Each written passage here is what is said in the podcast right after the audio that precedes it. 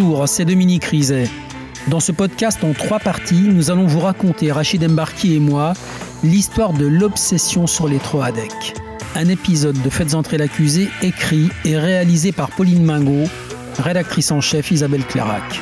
Bonne écoute.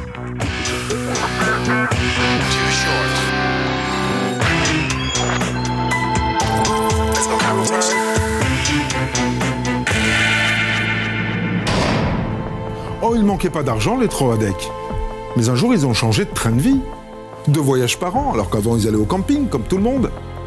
Et puis, ils se sont payés une Audi, une BMW, ils roulaient sur l'or. De leur voler Une caisse de lingots d'or que le père Troadec aurait découvert après la guerre et que son fils, Pascal, avec sa femme Brigitte, lui aurait piqué en douce, sans en parler au reste de la famille. Le problème, c'est que cet or, personne ne l'a jamais vu. Sauf le beau-frère, dans ses délires. Parce qu'Hubert a espionné Pascal et Brigitte. Il les a écoutés avec son stéthoscope, surveillés sur Internet, pendant que sa compagne, la sœur de Pascal, cachait un dictaphone dans son soutien-gorge pour enregistrer les réunions de famille. Et ils ont tout compris, Hubert et Lydie. Ou cru comprendre. Ils sont complètement dans la paranoïa qui, quelque part, leur euh, bouffe la vie. Cette histoire, c'est celle d'une rancœur, ruminée jusqu'à l'obsession, un délire de persécution qui a tourné au drame. un meurtre, suivi d'un autre meurtre, suivi d'un autre meurtre, suivi d'un autre meurtre, euh, avec une disparition totale de la famille. Quatre personnes, un couple et ses enfants, réduits à 300 grammes de cendre.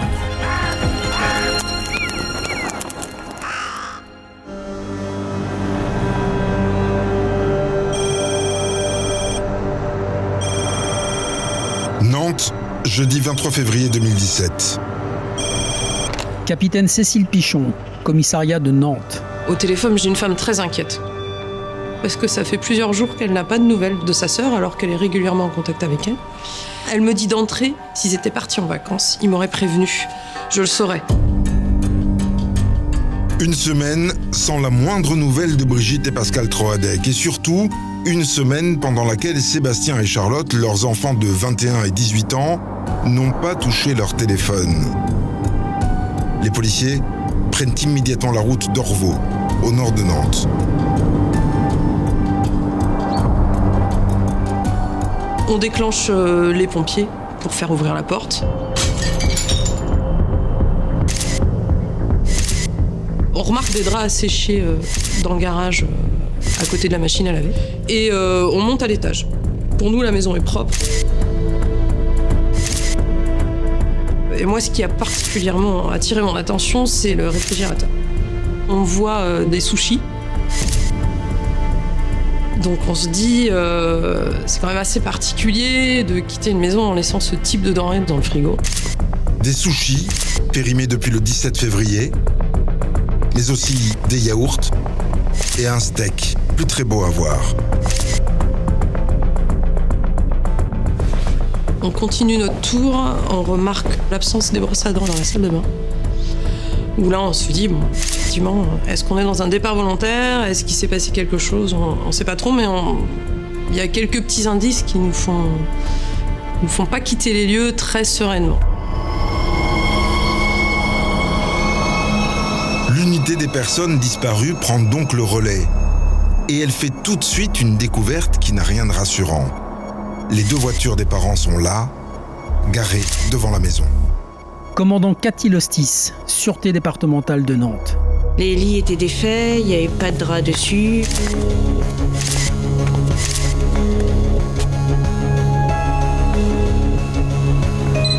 Je suis allée dans la chambre du fils pour essayer de trouver euh, son bancaire et son téléphone. Il y avait un tas de linge sale. Et euh, dans ce tas-là, j'ai trouvé un téléphone sale, plein de sang, séché.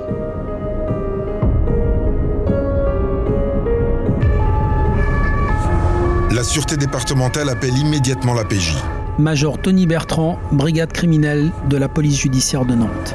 De la vaisselle traîne encore dans l'évier, euh, des aliments de petit déjeuner euh, sont posés sur le plan de travail. Capitaine Jean-Daniel Morin, brigade criminelle, police judiciaire de Nantes. Et euh, dernier détail qui est troublant pour nous, c'est que euh, les ordinateurs ont, ont disparu.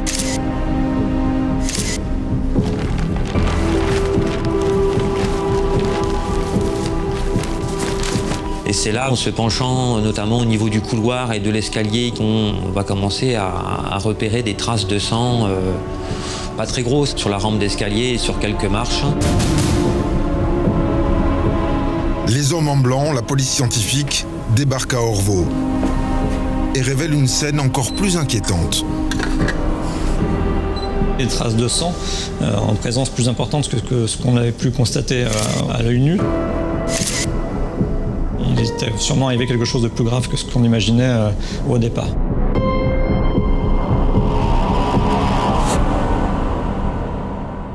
Le parquet ne traîne pas.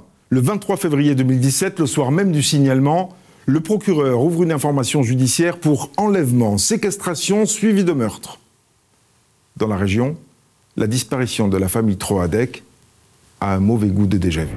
Anaïs Donnet, journaliste BFM RMC, auteur de Troadec et moi. Évidemment, ça résonne euh, énormément dans un secteur comme Nantes, puisque la maison est située euh, à 4 km euh, de celle des, des Doligonès, qui ont été décimées en 2011.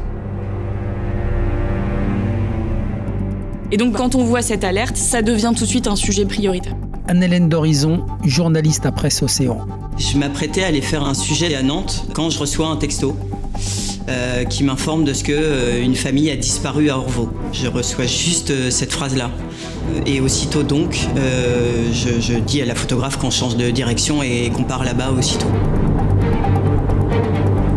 Le pavillon, il semble, il semble endormi, il n'y a pas de vie, il est, il est très très bien entretenu, il y a des fleurs, il y a des, le portail est fermé, la porte l'est aussi. Il n'y a rien en fait de particulier.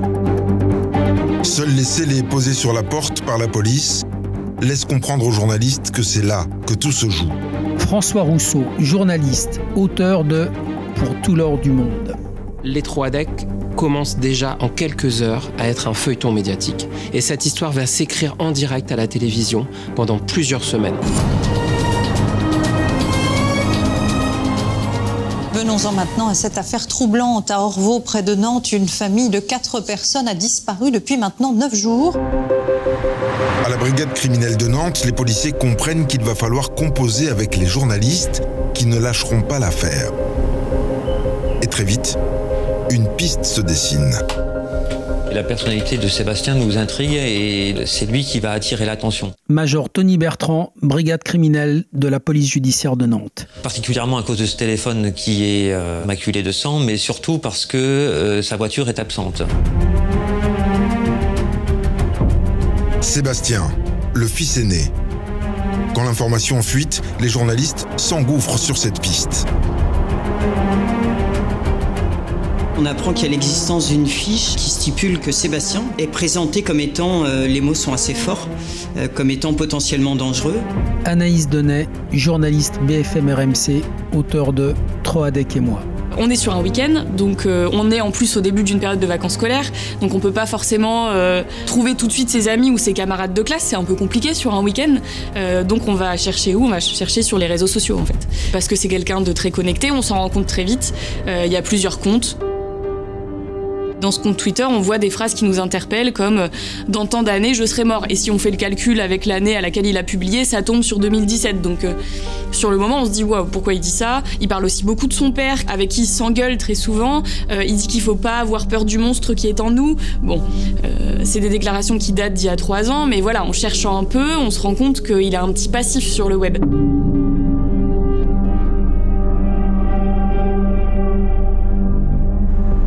De leur côté, les policiers font la même chose. Mais eux, ils ont accès au passé judiciaire de Sébastien. Et ils tombent sur des faits intéressants en 2013, quatre ans plus tôt. Euh, Il avait envoyé un message sur une plateforme de, de jeux vidéo dans lequel il indiquait qu'il allait venir à son établissement scolaire et commettre euh, des crimes. Il a été placé en garde à vue à, cette époque-là.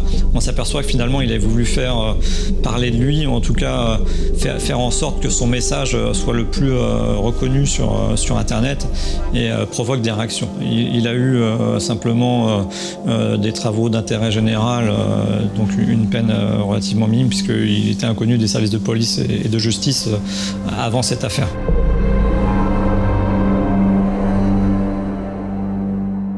Dominique, un jeune qui massacre sa famille, il a le profil, Sébastien?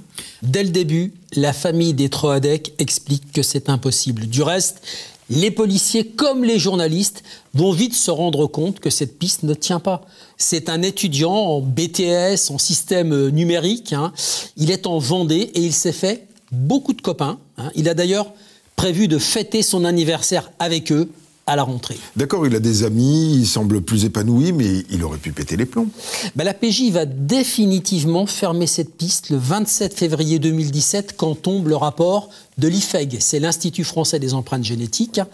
Le sang retrouvé dans la maison des Troadec appartient au père, Pascal, à la mère, Brigitte, et à Sébastien.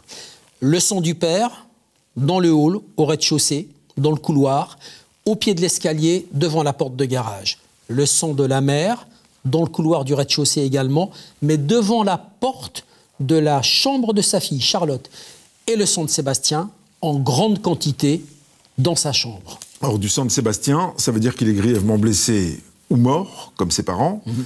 Et l'ADN de Charlotte, on en retrouve dans les traces de sang?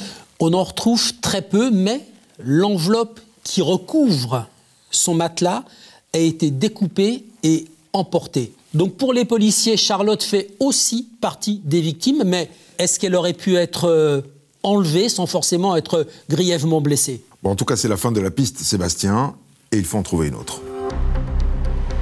Capitaine Jean-Daniel Morin, brigade criminelle, police judiciaire de Nantes. Au niveau des recherches bancaires, très rapidement, on va s'apercevoir que la famille a des revenus qui sont, on va dire, confortables, euh, qu'ils ont une épargne euh, d'environ 60 000 euros, donc qui est relativement confortable euh, pour, pour un couple avec deux enfants. Pas de dette donc qui aurait pu expliquer une fuite soudaine de la famille. Les policiers comme les journalistes font le tour du voisinage cela fait près de 18 ans que Pascal, Brigitte et leurs enfants vivent à Orvaux. Major Tony Bertrand, brigade criminelle de la police judiciaire de Nantes. Les voisins nous parlent de, la famille Troadec comme une euh, famille assez euh, discrète, même très discrète. Apparemment, les Troadec avaient des relations un peu tendues avec leur voisinage, qui ne leur adressait plus la parole depuis 2006. Anaïs Donnet, journaliste BFM RMC, auteur de Troadec et moi. Pascal qui effectivement apparaît comme euh, le voisin qui râle tout le temps parce qu'il ne faut pas prendre sa place devant la maison quand il gare sa voiture. Il passe des heures à bichonner cette voiture devant le regard ahuri des voisins le week-end. Lui voulait son calme, sa tranquillité, sa place de parking devant chez lui et c'est à peu près tout ce qu'il reliait à ses voisins. Un râleur, un maniaque pour les voisins et pour ses collègues, la caricature du consciencieux. Pascal travaille en tant qu'électricien, câbleur euh, pour une société d'enseigne euh, qui est basée euh, à côté de Nantes. C'est un homme qui a un rythme qui est vraiment euh, très carré puisque ses collègues vont nous dire qu'il commence à travailler à 8h, qu'il est déjà présent sur le site euh, à partir de 7h, 7h15, qu'il attend dans son véhicule, qu'il rentre dans l'entreprise vers 7h30 et qu'il attend ses collègues à 8h pour commencer à travailler. Maître Olivier Pacheux, avocat des tentes de Pascal Troadec. Pascal est un homme très solitaire, mais très attaché à sa famille. C'est aussi euh, un homme qui, dans sa vie personnelle, dans sa vie professionnelle, est un peu taciturne. Certains disent euh, c'est un ours. Un homme renfermé, mais un père et un mari aimant, disent ses proches. Pas le genre à trucider toute sa famille. Et du côté de sa femme, les policiers ne découvrent pas de pistes suspectes non plus. Brigitte est employée par la Direction générale des finances publiques euh, des Pays de la Loire en qualité de contrôleur du Trésor. elle est décrite comme quelqu'un qui travaille bien, qui a des bons rapports, qui est sympathique. Euh. Donc euh, au niveau de son entourage professionnel, on ne trouve rien de particulier sur Brigitte. Maître Cécile de Oliveira, avocate des sœurs de Brigitte Troadec. Brigitte aime euh, sortir pour faire des brocantes ou des vides-greniers le week-end. Elle aime surtout, je crois, euh, être chez elle et euh, préparer des repas et être en famille avec une forme de sécurité extrême. On a l'expression un peu galvaudée de, mère poule. Brigitte Troidec, une mère qui est très proche de ses enfants, très protectrice, qui va le mercredi après-midi passer euh, euh, son temps avec sa fille pour euh, faire les courses, pour l'aider à organiser son studio. Majeure depuis quelques mois, Charlotte a quitté la maison pour préparer un BTS en sanitaire et social en Vendée, à une centaine de kilomètres d'Orvaux. Charlotte est la jeune fille peut-être la plus la plus ouverte et la plus rigolote de, la famille. C'est une nièce agréable, joyeuse dans les relations, dans les réunions de famille. C'est un, petit soleil, Charlotte. Emeline, une amie de Charlotte Troadec. Toujours prête à rendre service, euh, très dévouée à, ses amis. C'est toujours la personne qu'on appelait parce qu'on savait qu'on allait passer du bon moment avec. Les Troadec sont unis, très soudés même. Maître Olivier Pacheux, avocat des tantes de Pascal Troadec. Et c'est une famille qui est très recentrée sur elle-même. Quand euh, ils partent en vacances, ils partent tous ensemble. Je crois que cette union de la famille proche était très importante, euh, à la fois pour Pascal et pour Brigitte. Voilà six jours que la disparition de la famille Troadec a été signalée et toujours pas la moindre trace de Pascal, Brigitte, Sébastien et Charlotte. Jusqu'au mercredi 1er mars. Et le début d'un mauvais jeu de piste. Nouvelle révélation concernant la disparition de la famille Troidec. Il y a près de deux semaines, en Loire-Atlantique, une carte vitale appartenant à un membre de la famille a été retrouvée. C'est une joggeuse qui a découvert un pantalon avec le porte-carte de Charlotte Troadec, au bord de la route, à Dirinon, dans le Finistère, à 250 km d'Orvaux. Les policiers nantais s'appuient sur les gendarmes locaux, un hélicoptère, des plongeurs. Capitaine Jean-Daniel Morin, brigade criminelle, police judiciaire de Nantes. On va découvrir deux livres de jeunesse au nom de Pascal Fradec sur la commune de l'Opérette, dans le Finistère, euh, à une vingtaine, euh, je crois que c'est un peu moins de 20 km euh, de Dirinon. Le berceau familial de Brigitte et Pascal Troadec. Maître Olivier Pacheux, avocat des tantes de Pascal Troadec. Les tantes et les cousines de Pascal. Elles ont l'impression qu'on joue euh, avec elles, puisqu'il y a des indices déposés à un endroit, puis à un autre. Car dès le lendemain, l'enquête rebondit à des centaines de kilomètres de là. Retour en Loire-Atlantique la voiture du fils de la famille a été retrouvée ce matin à Saint-Nazaire, c'est-à-dire à 60 km d'Orvaux, où se trouve le domicile familial. Et on se pose la question forcément de savoir si on n'est pas en train d'essayer de brouiller les pistes et de disséminer des affaires euh, de la famille un petit peu partout, puisque euh, là on est, on est dans le flou quant à cette découverte. On va s'apercevoir à l'aide du booster, donc euh, un produit révélateur, qu'il y a des traces euh, de sang sur la banquette arrière et au niveau du coffre du véhicule qui sont vraiment euh, frappantes quand, on place le, produit, ce qu'on n'avait pas vu à l'œil nu forcément. Des corps qui ont saigné dans le coffre.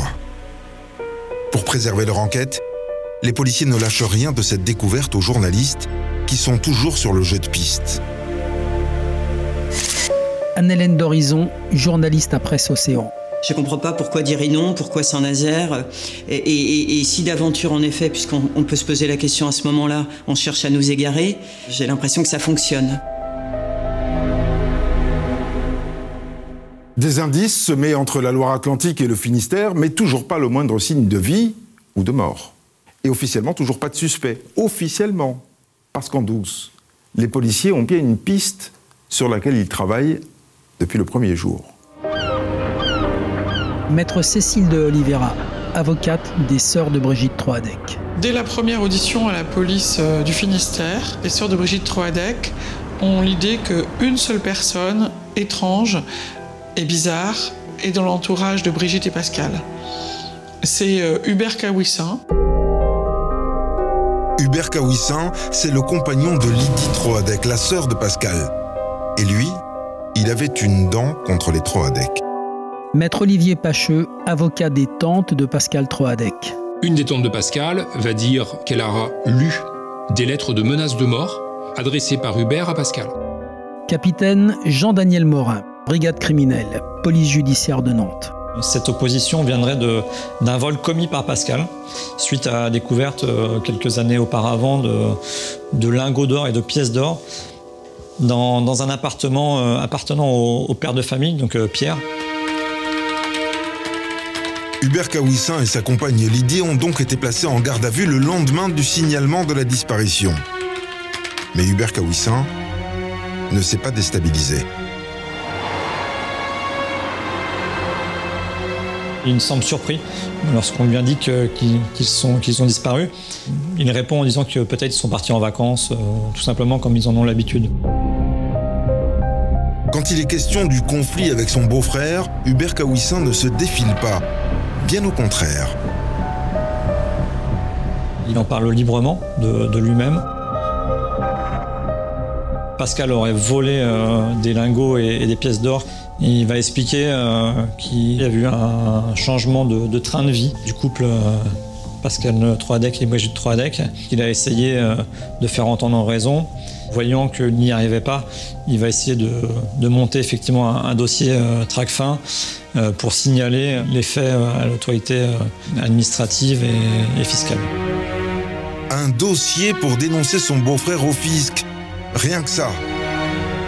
L'homme semble déterminé, mais les policiers n'ont pas de charge ni contre lui, ni contre sa compagne. Après plus de 20 heures d'audition, il laisse donc Hubert Kawissin et Lydie Troadec repartir. En attendant la suite des expertises génétiques réalisées dans la maison des Troadec et la voiture de Sébastien, les policiers continuent à travailler sur cette histoire de trésor, de vol d'héritage. Un couple étrange, Hubert et Lydie. Capitaine Jean-Daniel Morin, brigade criminelle, police judiciaire de Nantes. C'est un couple qui se rencontre euh, sur Internet en 2006 et ils vont devenir parents euh, d'un petit garçon en 2008. Un bonheur de courte durée pour Hubert Kawissin et Lydie Troadec, car en 2009, Lydie développe un cancer du sein. Et quatre ans plus tard, en 2013, son compagnon craque. Il va développer une hypersensibilité au bruit, il va faire une sorte de burn-out, il va être en arrêt euh, maladie pendant, plusieurs années. Trois ans, de 2013 à 2016, Hubert Kawissin, qui travaille à l'arsenal de Brest, reste chez lui, littéralement obsédé par le moindre bruit. Et tandis que le couple s'isole, les relations entre Lydie Troadec et son frère se gâtent d'année en année.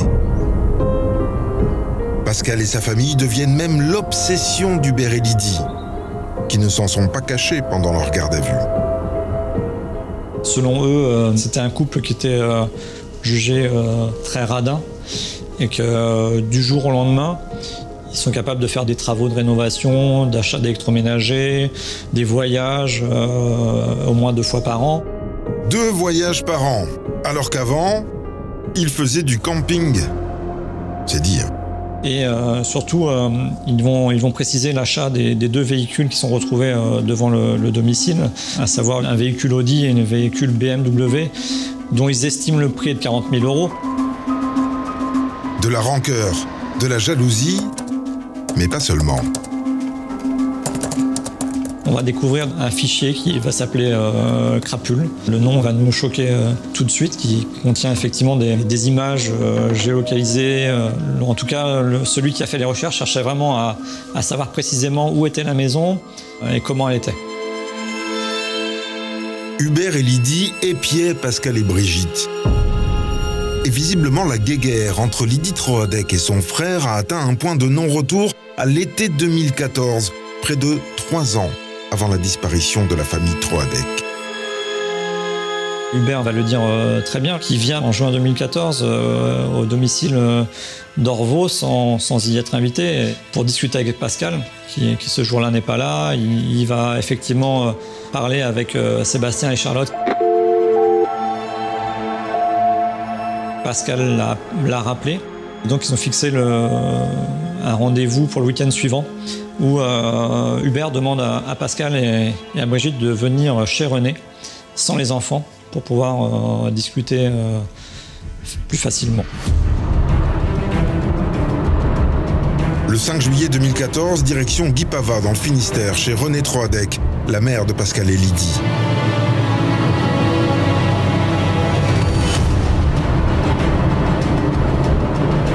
Chose étonnante, les policiers peuvent plonger dans cette réunion de famille comme s'ils y étaient. Vous venez d'écouter le premier épisode de Faites entrer l'accusé consacré à l'obsession pour les trois ADEC. Retrouvez la suite de l'affaire dans l'épisode 2.